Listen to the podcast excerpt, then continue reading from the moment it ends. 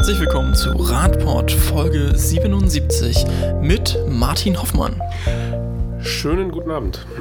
Und Norman Dreimann, der gerade noch in den Keks ist. Auf gar keinen Fall. Hallo, die sind schon alle. Ja, holen neue. Wir brauchen Nachschub. Unsere Fahrradplätzchen sind, äh, gehen zur Neige. Aber wir haben ja kein Bild im Radio bzw. im Podcast. Vielleicht könnten wir mal heute so ein Foto von den, unseren Fahrradplätzchen. Das, das wird dann das Episodenfoto einfach. Das wäre ein Fahrradplätzchen. Da, damit alle dann sagen, warum habt ihr uns gezeigt, jetzt habe ich Hunger. Gut, wir steigen direkt mit dem ersten Thema ein. Es geht in äh, Martins Lieblingsland, in unser Auslandskorrespondent berichtet aus Luxemburg. Ja, es äh, geht mal wieder zum äh, Radverkehr in Luxemburg. Wir haben da ja schon mehrfach jetzt berichtet, dass es da, wenn man das so mit äh, unseren Verhältnissen vergleicht, doch irgendwie ein bisschen stärker zur Sache geht. Da wird mehr Geld äh, in die Hand genommen, da wird mehr und schneller geplant und eben auch umgesetzt. Und äh, jetzt habe ich den Tag gestern oder vorgestern äh, in, im Luxemburger Wort, das ist eine der Zeitungen dort vor Ort, ähm, einen interessanten Artikel gesehen, der äh, über einen Radweg berichtet. Also es gibt regionale Radwege und nationale Radwege in Luxemburg. Und äh, eines der nationalen Radwege, die ver äh, der verläuft im, im Süden. Das ist der, äh, die Piste Cyclable Nummer 8. Und die ist eben in Esch. Ähm, da gibt es eine große Universität, die da auf einem Gelände des ehemaligen Stahl, ähm, also wo Stahlproduktion war, ähm, ähm, gebaut wurde. Und dann gibt es noch Esch, das Stadtzentrum. Und zwischen der Universität und dem Stadtzentrum soll jetzt ein Radweg, ein Radschnellweg gebaut werden. Und äh, ja, da lässt man sich mal wieder, wir reden ja hier über Luxemburg, nicht lumpen. Das heißt, es ist eine spezielle Konstruktion, also eine Stahlkonstruktion, die in, äh, auf 1,2 Kilometern in 7,5 Metern Höhe, man fährt quasi so über das äh, Stahl. Baugelände dort ähm, äh, hinweg und äh, das Ganze kostet, sage und schreibe, äh, was waren es, 35, 36 Millionen Euro und äh, ist halt dann eines der Stückchen sozusagen, äh, Teilstücke äh, des Konzeptes, dass man eben alle größeren Städte mit einem Radnetz verbinden möchte. Und äh, ja, da habe ich natürlich wieder mal nicht schlecht gestaunt, was man da da macht man einfach. Ne? Also da hat man eben das Geld und man setzt das Geld eben auch ein, nicht für irgendeinen anderen Scheiß, und äh, man möchte einfach wirklich jetzt den Radverkehr in Luxemburg fördern und man tut das auch. Man redet nicht nur drüber, sondern man macht es.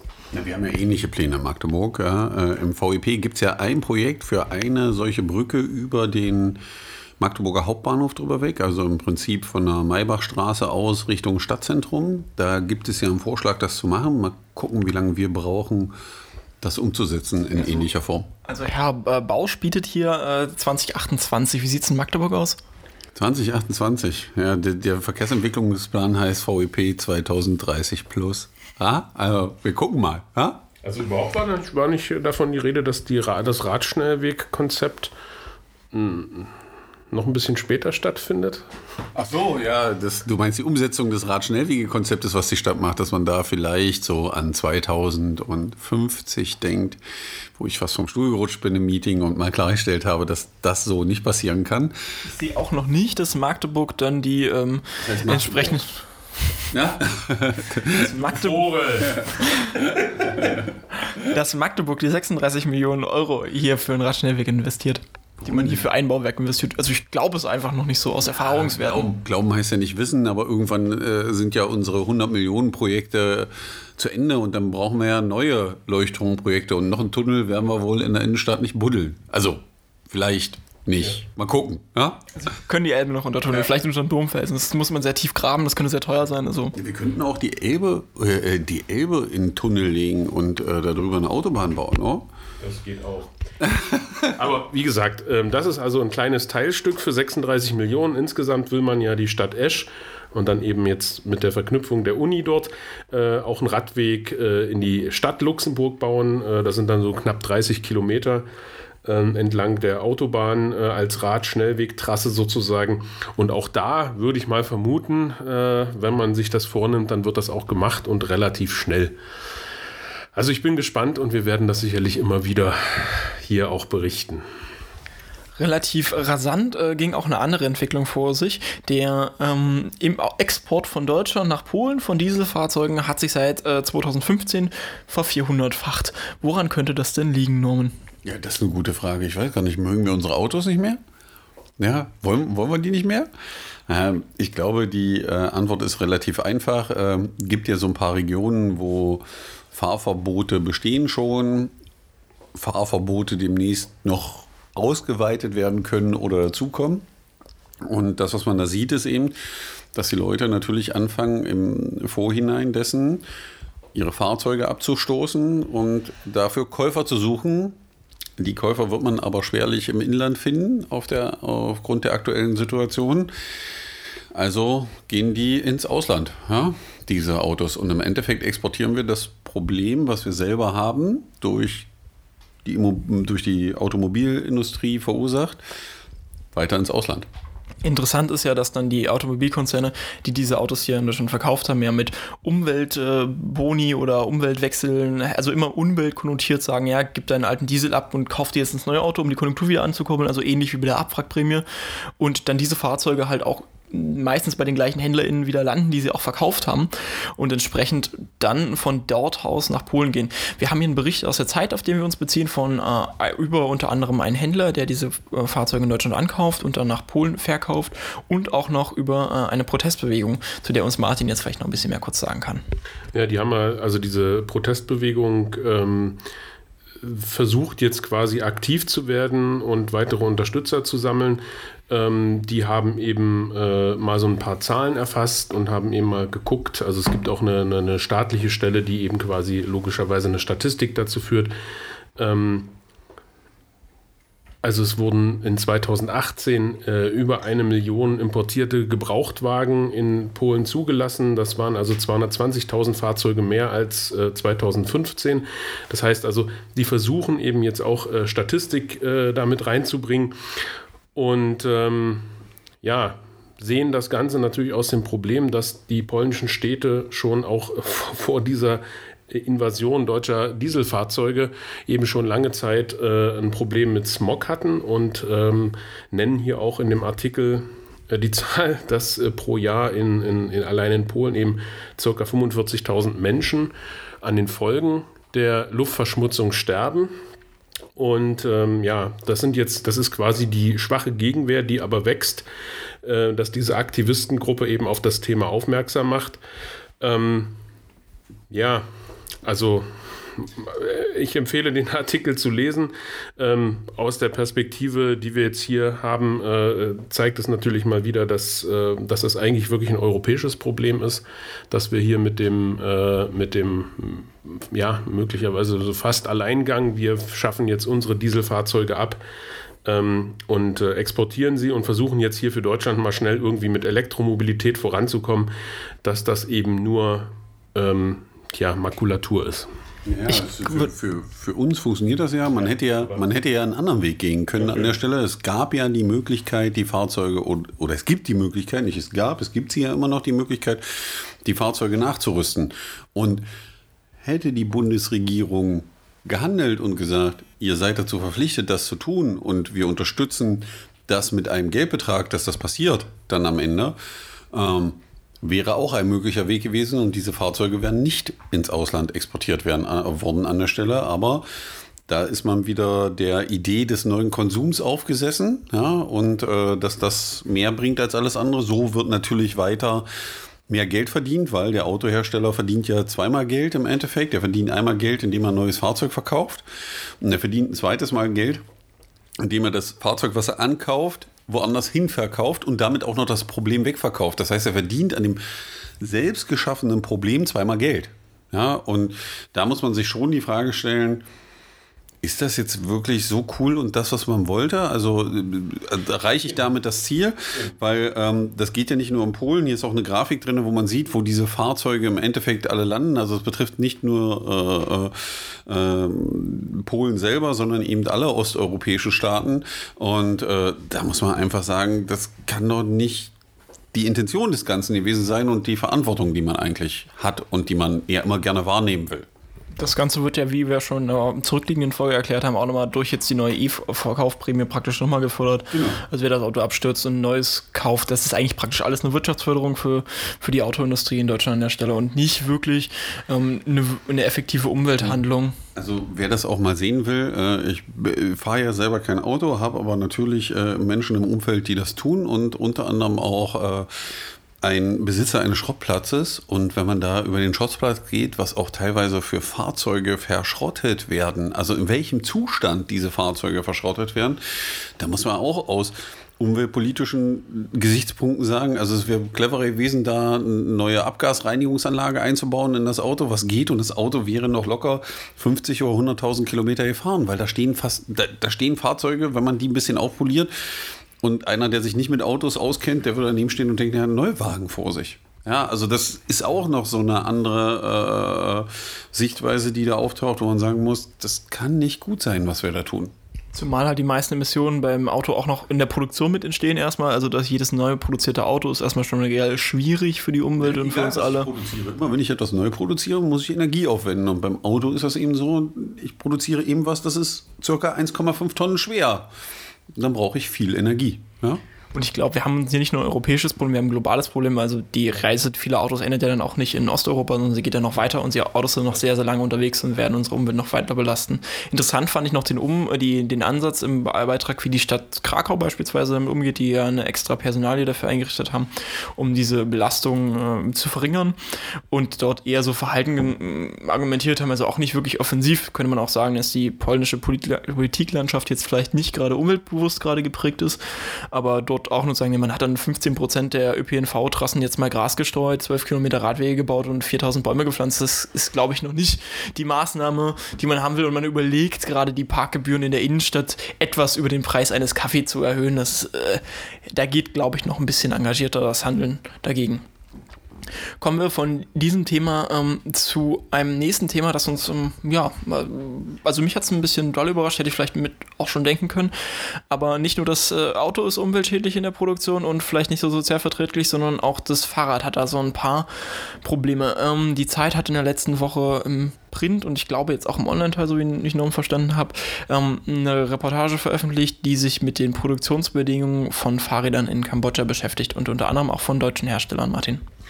Ja, äh, mir ging es genauso, als ich diesen Artikel gelesen habe. Da äh, bleibt einem dann schon mal die äh, Spucke weg. Ähm, ja, wir sind ja in Deutschland jetzt im Fahrradmodus sozusagen oder versuchen in den Fahrradmodus zu schalten. Ähm, das ist auch gut so. Ähm, dieser Artikel äh, macht mal so ein bisschen darauf aufmerksam, äh, wie denn eigentlich die Produktionsbedingungen äh, äh, für einen Teil der Fahrräder, die in Deutschland bzw. in Europa fahren, aussehen. Ähm, wir haben, also der Artikel geht eben um die äh, über die Produktion in, in Kambodscha. Wir haben da als äh, Europa ein Handelsabkommen, dass die eben zollfrei hier eingeführt werden können. Hintergrund ist, dass man einfach ein wirtschaftsschwaches genau, Land möchte, fördern möchte. Man möchte Kambodscha fördern und da die Wirtschaft ankurbeln und das passiert ja auch. Ähm, also es sind insgesamt, ich weiß nicht, um welches Jahr es ging, also oder ob es grundsätzlich äh, annähernd äh, pro Jahr so aussieht, dass es mal 1,5 Millionen Europa, äh, äh, Fahrräder nach Europa importiert. 560.000 davon in, äh, kommen nach Deutschland.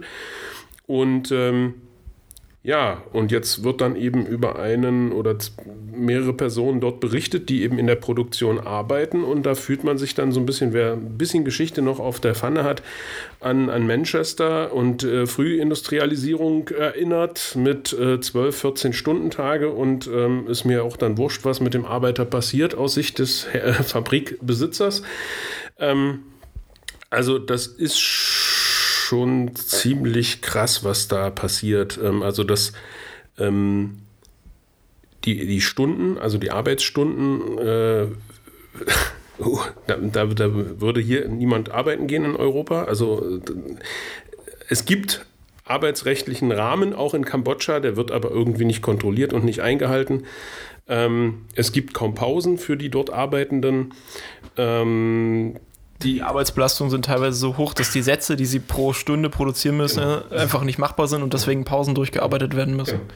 Und äh, ja, um einfach da nochmal eine, auch eine Zahl in den Raum zu stellen, also äh, der durchschnittliche Verdienst eines Fabrikarbeiters dort ist 5,50 Euro. und nicht etwa pro Stunde, äh, sondern eben pro Tag. Und ähm, ja, dann muss man schon mal die Frage stellen, äh, hat da eigentlich noch nie jemand nachgeguckt? Was ist denn eigentlich mit den großen Fahrradimporteuren, die dann unter durchaus auch namhaften äh, Namen hier in Deutschland und Europa Fahrräder vertreiben? Ähm, hat da niemand mal nachgefragt. Äh, in dem Artikel kommt raus, dass äh, doch regelmäßig Besuche stattfinden und dass eben geguckt wird, wie die Bedingungen aussehen. Aber offensichtlich hat das noch niemanden dazu gebracht, mal zu fragen, ob man das nicht besser machen könnte. Und äh, ja, da kommt natürlich dann jetzt der Verbraucher ins Spiel. Und äh, da kann man jetzt nur, also erstmal wieder empfehlen, den Artikel wirklich zu lesen und ähm, ja, also ich sehe aus meiner Perspektive im Moment nur, dass man eben wirklich als Verbraucher, als möglicher Fahrradkäufer ähm, darauf achtet, wo wurde das Fahrrad hergestellt, wer ist jetzt der, der Hersteller. Und ähm, ja, vielleicht brauchen wir irgendwie sowas wie ein Label, dass eben das Fahrrad unter ordentlichen Bedingungen hergestellt wurde. Also im, im, Artikel bezieht man sich ja unter anderem auf den äh, Aufkleber unterm Rahmen Made in Kambodscha, der ja anscheinend aber auch nicht überall drauf ist. Darauf könnte man sich beziehen, aber ansonsten weiß ich halt nicht, ob die ähm, Verantwortungsübertragung auf die VerbraucherInnen so sinnvoll ist, weil also die Durchschnittskäuferin, da kann Norman vielleicht mal mehr zu sagen, der ja die Perspektive aus dem Laden kennt, beschäftigen sich wirklich genug, genug damit, sind die überhaupt tief genug in dieser Fahrradszene drin, überhaupt solche Themen zu kennen. Ich glaube, dass die Leute, die in der Fahrradszene schon drin sind, das kaum kennen. Kann man da wirklich verantwortungsvoll sagen, naja, okay, die VerbraucherInnen müssten das jetzt aber wissen? Ähm, die Verbraucher müssten die richtige Frage stellen. Das ist, glaube ich, die Antwort, weil auch das, was Martin gerade gesagt hat, ja, man müsste mal fragen, wo das Fahrrad hergestellt ist. Die Frage stellen relativ viele Kunden. Die Frage ist aber relativ einfach zu beantworten. Das Fahrrad selber ist in Deutschland hergestellt. Weil über das, über das wir reden, ist ja die Produktion des Rahmens.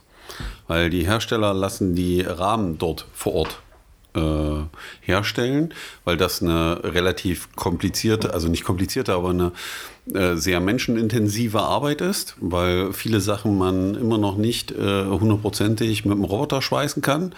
Und ähm, weil Martin sprach das ja vorhin an, äh, die Arbeitsbedingungen, also dass man eine Vorstellung hat, äh, die Arbeitsvorgabe für einen Mitarbeiter ist, sind da 50 Rahmen pro Stunde.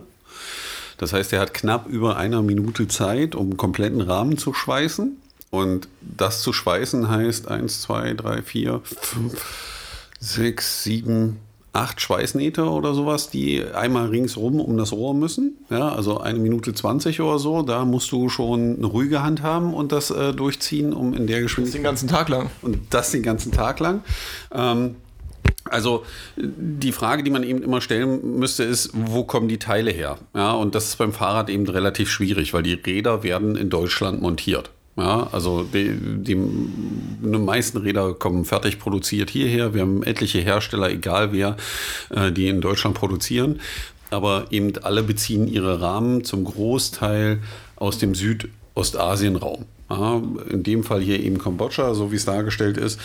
Und natürlich muss man hier an die Hersteller auch ran und die Hersteller sollten es als Weckruf sehen, so einen Artikel, um etwas zu ändern und das auch offensiv zu vermarkten. Wir kennen Hersteller, die alles in Deutschland produzieren lassen. Ja, also mir fällt ein Hersteller ein, der ist aber eben relativ klein, der baut Lastenräder, das Muli, die lassen alles, was geht in Deutschland, also bis auf die Schaltung oder so, die jetzt von Shimano kommt, die aus dem großen Werk kommt, ähm, äh, ist aber der Rest eben in Deutschland produziert. Bei den anderen ist es so, dass der Großteil eben da produzieren lässt und man muss jetzt die Frage stellen, wie kriegt man es hin, weil beim Mehrpreis beim Rad, Martin hat gerade den Stundenlohn genannt von dem Mitarbeiter, der bei 5,50 Euro am Tag. Der Tageslohn. Der Tageslohn, den er bekommt. Ja, jetzt nehmen wir mal an, er arbeitet acht Stunden, schweißt 50 Rahmen ja, pro Stunde. Sagen wir jetzt, schweißt nur 20 Rahmen pro Stunde, ist völlig egal. Aber theoretisch müsste das Rad wahrscheinlich nur, wenn man nur über diesen Rahmenpreis redet, um für da erträgliche Arbeitsbedingungen zu schaffen, meine Güte, dann kostet das Rad eben 49 Euro mehr. Ja, egal von welcher Radkategorie man redet. Aber das ist ja jetzt keine Ausgabe für irgendjemanden, wo ich sage, kommuniziert das doch mal offen nach außen, dass ihr es unter fairen Arbeitsbedingungen ma macht, weil aus alle fahren, also viele fahren Rad natürlich auch, weil sie wissen, ich tue etwas für die Umwelt. Also erstens mal tue ich was für mich, dann tue ich was für die Umwelt und jetzt muss man sich natürlich die Frage stellen, ja, unter welchen Bedingungen ist denn das Ding, was unter mir da läuft, eigentlich produziert worden? Und da gehört es natürlich mit dazu, dass die Verbraucher logischerweise nachfragen und Druck machen, wie auch alle anderen Beteiligten in der Radbranche weiter Druck machen zu dem Thema, weil das wird einer alleine nicht lösen können. Ja, also dieser Versuch ist immer irgendwem anders in die Schuhe zu schieben. Ich glaube, wenn sich jeder an die Nase fasst an der Stelle und äh, mal die Frage stellt, sag mal, was ist denn da eigentlich los? Wo kommen eure Rahmen eigentlich her und was kann man da machen? Dann wird das funktionieren, weil man muss dabei auch relativ große Player ausstechen, äh, wie so ein BWLer, der irgendwo mit ganz spitzer Mine ausrechnet, ne, dass man nur zwei Euro nochmal sparen kann und die den Druck erhöhen. Da muss man eben dann den ethisch-moralischen Ansatz fahren und sagen, Alter, da reden wir nicht über Sparen. Ja, da geht es darum, dass der oder diejenige, der die Arbeit da macht, auch vernünftig bezahlt wird. Und das würde ich persönlich auch sehr gut finden, weil es gibt in meinen Augen keinen Grund, das so zu tun, wie man es da aktuell tut. Also auch wenn man jetzt an der Lösung arbeitet, also die EU hat jetzt äh, den Herstellern dort in Kambodscha äh, auch eine, beziehungsweise der Regierung von Kambodscha ein Ultimatum gestellt, dass sie das eben in den Griff kriegen sollen ähm, und die Bedingungen sich auch wirklich nachhaltig verbessern. Ähm, aber das ist natürlich wiederum nur so punktuell. Für das aktuelle Problem, ja, es ist der richtige Weg. Ja, die Frage ist, ob das der richtige Weg ist. Aber die Frage, die Frage ist ja, was passiert dann? Es ist ja nun keinem geholfen, wenn die Produktion dann ein Land weiter rutscht und wir dasselbe Problem wieder haben. Ja, also wenn, dann muss es wirklich eine nachhaltige Lösung sein und dann muss man das, was man in Kambodscha fordert und hoffentlich auch durchdrückt, ähm, dann muss man diesen Standard eben überall ansetzen. Dann ist es eben nicht mehr möglich. Fahrräder für 5 Euro oder den Rahmen für 5,50 Euro äh, kriegt, was der Arbeiter da kriegt, zu produzieren. Das ist natürlich ein Riesenrad, was da gedreht werden muss, aber. Aber wir sind, wir sind an der Stelle dann wirklich beim Verbraucher, weil natürlich betrachten wir das jetzt nur, also für uns ist ja schon relativ groß, wir reden über einen Hersteller, wir reden über ein Land, wir reden über die EU, die da eingreift und Kambodscha jetzt sagt, macht mal die Arbeitsbedingungen, das, was ja passieren wird. Also das ist das, was man mal erlebt, will keiner eigentlich, aber was natürlich passieren kann und man bei der ganzen Sache auch im Blick haben muss, ist, die Hersteller bestellen ja ihre Rahmen bei einer Firma, die die Rahmen baut. Ja? So ist ja der Prozess. Also wird die Firma, die die Rahmen baut, um dieselben Bedingungen, also denselben Preis halten zu können, die Produktion da im schlimmsten Fall einstampfen und woanders hingehen. Darum geht es ja im Endeffekt. Und an der Stelle kann dann nur noch der Verbraucher handeln, weil das Problem, oder wir hätten sowas wie eine Weltregierung, die festlegt. Ja, gewisse Dinge, also theoretisch könnte ich es auch anders machen. Ich kann ja zum Beispiel sagen, okay, wenn du das Ding, äh, ich könnte ein bestimmtes Label beispielsweise vergeben für Produktionsbedingungen und die auf Räder verteilen beispielsweise. Oder ich könnte sagen, äh, ja, für den Einfuhr, aber, für aber dann, Genau, das könnte ich noch machen, aber am Ende muss der Verbraucher das Produkt auch kaufen, weil ansonsten kommt ein Hersteller, also wir reden jetzt immer über Hersteller und Firmen, die ansässig sind in Europa, wo Europa Zugriffsrecht drauf hat. Ja, Europa wird alles in dem Punkt tun. Was ist, wenn jetzt ein Amerikaner oder ein Asiate kommt und sagt, ist mir scheißegal, ich produziere in irgendwo anders, ja, unter noch miserableren Bedingungen, noch billige Räder und stelle sie in den Laden und verkaufe sie da, weil wir, wir, wir kennen doch auch alle äh, die Hersteller und wie billig wir Räder kaufen können. Ja, es gibt ja da so einen äh, französischen äh, Sportwarenhersteller, da kann man ein Rad komplett fertig für 200 Euro kaufen. Da gehen die Leute hin und kaufen das Rad für 200 Euro. Da fragt doch keiner nach, unter welchen Bedingungen das äh, so gebaut wurde. Und das heißt, wenn ich es auf der anderen Seite hochdrehe, ich bin da immer in einem sehr schwierigen System. Also, na klar, ist ein Label eine vernünftige Lösung, wo dann aber auch wirklich sichergestellt sein muss, dass das so funktioniert. Dann kann das auch ein Vorteil für den Hersteller sein. Und dann sind wir aber am Ende wieder beim Verbraucher, der es kaufen muss, weil des, der, der Hersteller überlebt nicht, weil er ein Label draufklebt. Ja, ja? Ich denke, es ist auf jeden Fall eine, eine ziemlich eine große, eine komplexe und große Diskussion, die da ansteht. Ähm, beziehungsweise die einfach zu führen ist. Ich habe die ganze Zeit jetzt immer an den einen äh, Mobiltelefonhersteller gedacht, der ja ähm, sich da auch auf die Fahnen schreibt, ähm, besonders fair äh, herzustellen und äh, die ganzen Sachen zu recyceln und recycelte äh, Stoffe zu verwenden etc. Ähm, ja, aber dann guckt man sich den Handymarkt mal an und dann weiß man, äh, ich habe jetzt keine Zahl im Kopf, wie viel davon verkauft werden. Oder wenn man mal an, den, an die Kaffeeproduktion denkt oder was auch immer. Also das ist ja überall dasselbe Problem und ich glaube, das sprengt dann den Podcast. Also wichtig ist nur, dass wir da, glaube ich, einfach äh, als, als, als Konsumenten wirklich ein Auge drauf haben und wenn der nächste Fahrradkauf ansteht, eben wirklich mal zu gucken. Ja, also das kann nur die Lösung sein im Endeffekt, weil wir müssen alle unser Verhalten ändern. Das, das Beispiel mit dem Telefon ist ja gut. Wir brauchen nur auf den Tisch. Kleinen, ja. Genau, wir brauchen nur auf den Tisch gucken, dann sehen wir, welches Telefon wer hier auf dem Tisch liegen hat. Und ich glaube, es ist keins von dem, was Martin gerade ansprach, oder? Hat keiner von uns.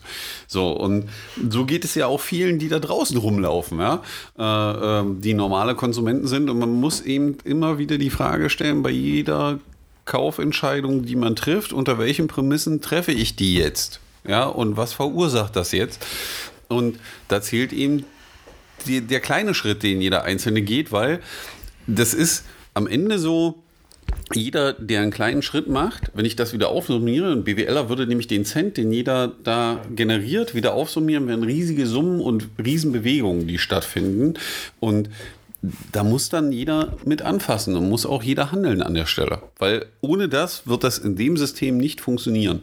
Ja, wenn wir bitte bei Strukturen und Systemen und ich komme ja aus der, aus der, der, Richtung, dass ich Strukturen immer für schwierig halte und immer dieses individuelle Handeln nicht als richtige Lösung ansehe, weil ich glaube, wir werden kollektiv nicht dafür sorgen. Also dafür ist bei vielen einfach auch der Zugang zu Informationen, zu solchen Informationen zu gering, weil der Teil, der diesen Artikel lesen wird, wird ziemlich gering sein. Es ist natürlich wichtig, dass auch wir aus journalistischer Perspektive hier ein, ein Augenmerk drauf werfen, dass mehr Leute davon erfahren, mehr Leute darüber sprechen. Ich glaube, es ist halt immer noch ein Problem des globalen Kapitalismus, so wie er strukturiert ist und man müsste über überlegen, wie kann ich solche Strukturen beheben. Das werden wir natürlich jetzt an diesem einen Thema nicht durchexistieren können. Wie gesagt, es, ich, der, der Punkt ist ja das, was du vorgeschlagen hast. Äh, die Lösung wird aus mehreren Punkten bestehen. Zum, ja. Einzelnen, zum einen das Handeln des Einzelnen und zum anderen muss man natürlich dafür sorgen, dass der, der die Entscheidung trifft, die Information bekommt, die er braucht. Ja, deswegen war der, der Vorschlag mit dem Label gut, zu sagen, pass mal auf, das Rad oder alle Teile des Rades sind unter fairen Bedingungen produziert worden, was hier steht. Deswegen kostet das Rad jetzt 50, 100 oder 150 Euro mehr. Und dann muss der Verbraucher entscheiden. Aber dann hat er ja alle Informationen, die er haben muss. Aber dann muss er es auch tun. Also dann muss er auch bereit sein, das mehr Geld dafür auszugeben. Das geht nun mal nicht anders. Und da sind wir wieder bei dem Punkt, wo wir darüber reden müssen. Wo ist unser Lebensstandard. Also wie viel, wie hoch setze ich das Level an? Und wir aktuell sind wir einfach Menschen und versuchen das zu optimieren bei dem Einsatz, den wir haben, den maximalen Output nach außen zu erzeugen. Da muss man dann die Frage stellen, ob ja. das so zielführend ist. Wir sind auch wieder äh, bei dem Thema, was wir ja auch äh, in anderen Themenkreisen immer wieder haben, die Verantwortungsbereiche, die es gibt. Und da ist der Verantwortungsbereich jedes Einzelnen und da haben wir jetzt uns äh, ausgiebig darüber unterhalten. Dann ist es die, äh, der Verantwortungsbereich der jeweiligen Regierung, beziehungsweise hier eben der EU und der Regierung in Kambodscha. Ähm, ja, und jeder muss eben in diesen Bereichen seine Verantwortung auch wahrnehmen. Aber vielleicht machen wir einfach mal eine extra Folge zu dem ja, Thema. Ich glaube, das wird dann länger. Ähm, aber wichtig ist einfach nur, schaut es euch an, lest es euch durch und beim nächsten Fahrradkauf äh, mal wirklich intensiver nachfragen. Und ich wünsche mir wirklich, dass, ähm, ja, dass die Bedingungen dort besser werden, aber dass wir eben auch eben dann nicht den Effekt haben, dass sich äh, die Produzenten eben einfach ins Nachbarland äh, begeben und dann quasi diese, ihren Stiefel wieder fahren, wie sie ihn jetzt fahren. Genau, wir kommen leider auch zum äh, nächsten äh, wenig äh, schönen Thema. Wir müssen nochmal über ein Urteil zu einem mehr tödlichen Zusammenstoß äh, besprechen, bei dem ein Kind getötet worden ist und ähm, hier auch nochmal explizit auf die, ähm, ich glaube, sehr grafische Aussage der Mutter und der, des Polizisten, der daran beteiligt war, ähm, eingehen, Norman. Mhm. Naja, also erstmal, was ist überhaupt passiert? Äh, das, äh, der Unfall selber äh, hat sich ereignet am 13. Juni 2018. Ähm, da ist äh, die Mutter mit ihrem Sohn äh, auf dem Weg zur Schule gewesen und äh, dann an dem Morgen hatten, standen beide an einer Ampel, wurde grün, sie fuhren los, der Sohn vorne weg und auf einmal tauchte ein rechtsabbiegender LKW auf und äh, überfuhr den Jungen vor den Augen der Mutter und bemerkte auch den Unfall nicht, hat das Kind dann mit dem äh, hinteren Reifen überfahren und dabei getötet. und das kam jetzt im Endeffekt äh, zur Verhandlung, wo es darum ging, eben äh, die Schuld festzustellen. Und da gab es dann eben die dementsprechenden Aussagen. Also allein schon das, was da passiert ist, wenn man sich das vor Augen hält, dann ist das schon ein sehr schwieriges Thema. Ähm, den die Mutter äh, da wiedergibt und äh, sie hat eben auch vor äh, Gericht ausgesagt, dass eben äh, dieser LKW plötzlich auftauchte, äh, das Kind äh, äh, ähm, hinter den rechten Vorderreifen kam, also touchiert wurde, vom Rad fiel, die Mutter ihr Rad weggeworfen hat und noch geschrien hat, der Fahrer das nicht bemerkt hat und der rechte Hinterreifen dann eben den Jungen überrollt hat und ähm, sie neben dem LKW stand, der Fahrer ausstieg und sie sagte, und jetzt? Und der Fahrer eben aussteigt und äh, die Worte wohl gesagt haben soll, worauf soll ich denn noch alles achten? Ja, und äh, das ist so die Aussage, die in dem äh, Artikel rauskommt, die da vor Gericht vom Beschuldigten und von der Mutter kam. Und äh, da ja, fällt einem schon nicht mehr viel zu ein. Und das Schlimme ist, dass der Gutachter und alle eben sagen, dass äh, der Fahrer die Radfahrenden völlig problemlos hätte sehen können müssen und er auch äh, sie über mehrere Sekunden, in dem Fall zehn, mindestens hätte sehen müssen, sagt der Gutachter, über alle Spiegeln, die vernünftig eingestellt waren, ähm, das aber irgendwie nicht getan hat und es dann äh, zu dem Vorfall kam, bei der, dem der Junge ums Leben kam und das ist schon irgendwie ja, komisch. Der Polizeibeamte, der vor Ort war, hat ja auch nochmal gesagt, der Tag hat sein Leben verändert. Ich glaube, das will sich keiner vorstellen, bei sowas dabei zu sein, geschweige denn einer der Eltern, die das äh, miterleben müssten, äh, oder die Mutter, die das in dem Fall miterleben musste. Ja, und am allererschreckendsten ist dann, wenn man sieht, äh, welches Urteil gesprochen wird, was die Staatsanwaltschaft gefordert hat. Also der Richter ist im Rahmen geblieben, aber äh, der das Urteil der Staat, die, die Vorschlag der äh, Staatsanwaltschaft eins zu eins übernommen. Genau, hat ihn eins zu eins übernommen und äh, der war dann sechs Monate auf Bewährung, Freiheitsstrafe und 500 Euro Strafe. Und das muss man sich, glaube ich, einfach nur auf der Zunge zergehen lassen. Die Zahlen beide. Ähm, ich glaube, es gibt Vergehen, die werden härter bestraft. Also es gibt Menschen, die fahren schwarz mit der Straßenbahn und kommen dafür ins Gefängnis, wenn sie die Strafe nicht bezahlen und solche Sachen. Äh, dann, ja, mich macht das einfach sprachlos, wo ich sage, also es kann doch nicht der Tenor sein nach außen, so nach dem Motto, naja, das kann passieren, kostet 500 Euro und dann ist das Thema erledigt. Ich kann das schwer fassen, muss ich sagen, und ich wüsste auch nicht, wie ich das jemandem vermitteln soll. Ja, weil gerade wenn rauskommt, dass der LKW-Fahrer es hätte sehen müssen, er langsam um die Ecke fährt, er das Kind äh, stößt, die Mutter schreit und er dann das Kind noch überfährt, also er war auch nicht schnell, er ist nur 9 km/h gefahren an der Stelle, sagt der Gutachter, aber. Gegeben hat er, dass er gehalten hätte, was ja, nicht stimmt. Er, und, äh dass er gehalten ist, aber dafür gibt es ja Fahrtenschreiber, Gott sei Dank in Fahrzeugen aktuell. Ähm, ja, es macht mich einfach nur sprachlos und traurig und ähm, mir tut die Mutter und auch alle Beteiligten an dem Unfall unendlich leid, also die da Hilfe geleistet haben, weil das will man selber eben nicht erleben und möchte sich das eigentlich auch nicht vorstellen, aber man muss einfach darüber reden, weil das muss aufhören in Deutschland, dass wir solche Urteile bekommen, weil die Kommunikation muss eine andere sein, damit jeder seine Verantwortung im Straßenverkehr wahrnimmt. Und nicht so. Ja, ja also ich kann das nur äh, brauche eigentlich nicht mehr irgendwas dazu sagen. Also ich, ich denke auch jeder, der ähm, so ein bisschen äh, Mitmenschlichkeit und Mitgefühl äh, mal beigebracht bekommen hat, ähm, der weiß, äh, wie einem das da geht und kann so ein bisschen sich in die ähm, in die Eltern hineinversetzen. Gerade wenn man eben selber Kinder hat, äh, ähm, das, das hört dann irgendwo auf, da ist dann Grenze, das möchte man sich nicht vorstellen. Ähm, ja, und natürlich ist das äh, die Begründung immer dieses Augenblicksversagen. Ja, natürlich, wir sind alle Menschen, wir machen Fehler. Ähm, und auch der Fahrer hat das ja nun nicht mutwillig gemacht. Es war ein Augenblicksversagen, so wird das argumentiert. Aber wir müssen trotzdem drüber reden. Und wir müssen uns die Frage stellen, was machen diese großen Fahrzeuge, diese äh, Geräte äh, in unseren Städten? Die haben da nichts zu suchen. Wir müssen andere Lösungen finden und wir müssen, wenn sie schon fahren müssen, wir müssen sie reduzieren und dann müssen wir ein Kreuzungsdesign haben, die solche Augenblicksversagen eben korrigieren. Ich sehe auch hier das strukturelle Problem. Wir haben äh, schreckliche Arbeitsbedingungen für die Leute. Wir haben viel zu viel ja. solchen Warenverkehr in der Stadt, der da nicht so in der Form laufen sollte. Und wir haben eine Kreuzung, die immer noch nicht umgestaltet ist, obwohl das jetzt schon längst ja. nötig gewesen wäre. Naja, wobei man aber eben sagen kann, dass äh, die, die, man müsste die Kreuzung an der Stelle, um diesen Unfall zu verhindern, ja noch nicht mal umbauen. Weil im Endeffekt hätte man das LSA-Programm ändern können. Nämlich, wenn die LSA so eingestellt wäre, dass wenn Fußgänger und Radfahrende geradeaus unterwegs sind, keiner rechts abbiegen darf, wäre der Unfall nicht passiert an der Stelle. Das sind Millionen von Kreuzungen in Deutschland, um die es geht.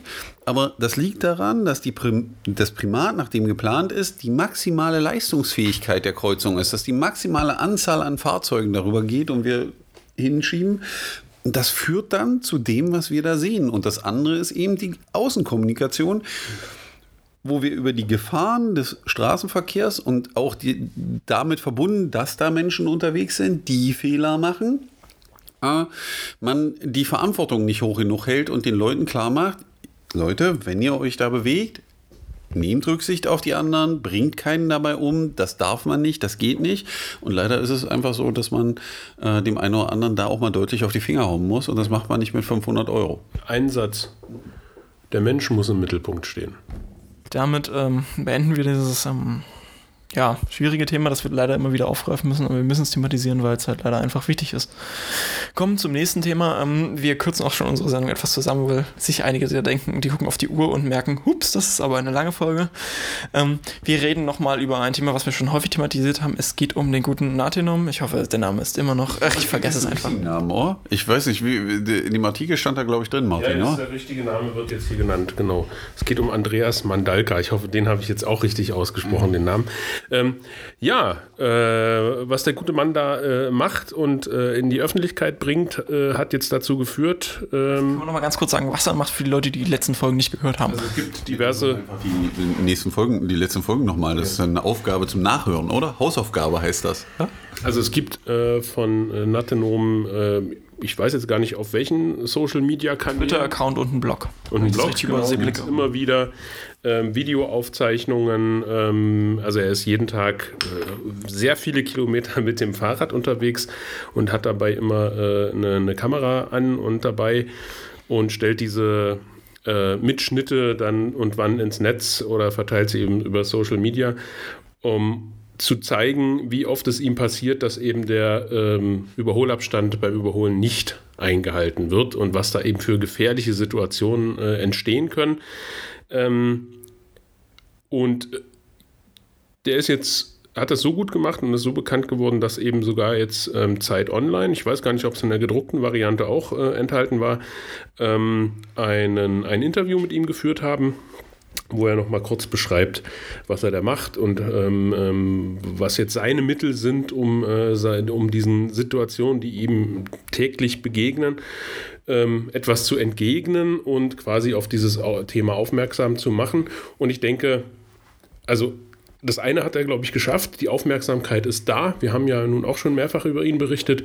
Ich glaube, auch die 1600 Kommentare unter diesem Beitrag deuten auf eine sehr kontroverse, vielleicht nicht immer sinnvoll geführte Diskussion, aber genau. Aufmerksamkeit auf jeden Fall. Genau. Also sehr, sehr gut, dass das äh, auf Zeit Online jetzt auch nochmal gelaufen ist. Ich denke, damit wird die Reichweite nochmal größer. Ähm, das ist die eine Seite. Ähm, da er aber nach wie vor Videos äh, der gleichen Art und Weise einstellt, äh, zeigt es eben, dass sich äh, die Autofahrenden da immer teilweise noch nicht äh, diese Artikel gelesen haben, beziehungsweise eben da immer noch nach wie vor sehr, sehr großer Aufklärungsbedarf herrscht. Er geht in dem Artikel ähm, darauf ein, was er macht. Also, dass er eben immer eine Poolnudel äh, verwendet, um den Autofahrenden äh, klarzumachen, dass sie eben diesen Überholabstand von 1,5 Metern einzuhalten haben. Die Poolnudel ist nicht in voller Länge. Also, wir reden da ja. vom Poolnudelstück, das vielleicht maximal 50 Zentimeter breit ist, damit irgendwie halbwegs dafür gesorgt ist, dass man ihn vernünftig überholt. Ja, ja. Und er hat eben teilweise, ähm, wenn er diese, wenn er mit dem Rad unterwegs ist, auch den Abstand mal gemessen mit äh, dem Abstandsmesser, den wir ja auch schon mal in einer Folge, den können wir ja nochmal verlinken, ähm, äh, besprochen hatten, so dass er eben auch messbare Werte hat. Und ähm, ja, es ist eben einfach nach wie vor so, dass eben doch einige Autofahrende nicht wissen, dass es diesen Abstand einzuhalten gibt, äh, geht, gilt bei also 1,5 Metern, auf Landstraßen eigentlich sogar zwei Meter. Und ähm, er berichtet eben in dem, in dem Artikel auch die, ähm, die Reaktion, die er erhält auf die Posts, ähm, dass es eben ja durchaus Menschen gibt, die offensichtlich, ähm, und da können wir die Verknüpfung zum Thema eben herstellen, eben sich nicht wirklich bewusst sind, dass sie da eben gerade über einen Menschen sprechen und dass da eben auf dem Fahrrad vor ihnen äh, ein Mensch sitzt, der das Leben verlieren kann oder der schwer verletzt werden kann. Dass es aber eben so viele Kommentare eben auch gibt, die sagen, ja, passiert mir eben genauso täglich. Ich bin auch mit dem Fahrrad unterwegs. Das heißt, alles in allem, es besteht riesiger Aufklärungsbedarf und ähm, ja, das Thema muss einfach weiter angegangen werden. Er berichtet leider auch, äh, oder muss er leider berichten, dass eben die, ähm, die, die Unterstützung von Seiten der Polizei immer noch ähm, verhalten ausfällt. Das sage ich mal so vorsichtig, dass man eben ganze Zeit oder lange Zeit ihm da auch gar nicht angehört hat und dass man gesagt hat, naja, pff, äh, wir haben jetzt die Autofahrer gefragt, die haben gesagt, sie können sich nicht erinnern, dann ist das Thema erledigt. Ähm, ich denke, er leistet, um jetzt auch mal zum Punkt zu kommen, einfach eine sehr, sehr wichtige und wertvolle Arbeit, indem äh, er da quasi diese Öffentlichkeit herstellt, weil wir diese Diskussion einfach brauchen. Ähm, seine Lösungen, die er, äh, danach wird er auch gefragt, sind einfach wirklich äh, Infrastruktur, Infrastruktur, Infrastruktur, Öffentlichkeitsarbeit, Aufklärungskampagnen und eine aktive Mitarbeit der Polizei. Und ähm, ja, in diesem Sinne können wir uns natürlich ja auch nur wünschen, dass er da weiterhin aktiv bleibt und dass er Unterstützung bekommt. Vielleicht finden sich ja noch ein paar andere Leute, die das eben auch so machen. Und dass es vor allem immer sicher für ihn noch ausgeht. Und dass es natürlich sicher für ihn ausgeht. Ähm, und dass wir das einfach in der öffentlichen Diskussion halten können und dass wir hoffentlich kurzfristig da auch einen Wandel erleben und ähm, wenn wir jetzt mal so ein bisschen wieder in Richtung äh, Regierung schauen, dann sehen wir ja, dass äh, mit der neuen STVO-Novelle hoffentlich, sage ich mal so vorsichtig, da auch ähm, endlich in der STVO dieses Thema auch niedergeschrieben wird. Und von daher von unserer Seite weiterhin alles Gute an ihn und äh, wir werden ihn sicherlich immer mal wieder hier auf dem Tisch haben, sozusagen. Ich hoffe, wir haben ihn nicht auf dem Tisch. Vielleicht haben wir ihn ja mal live im Podcast oder so. Ja? Das wäre natürlich auch nie.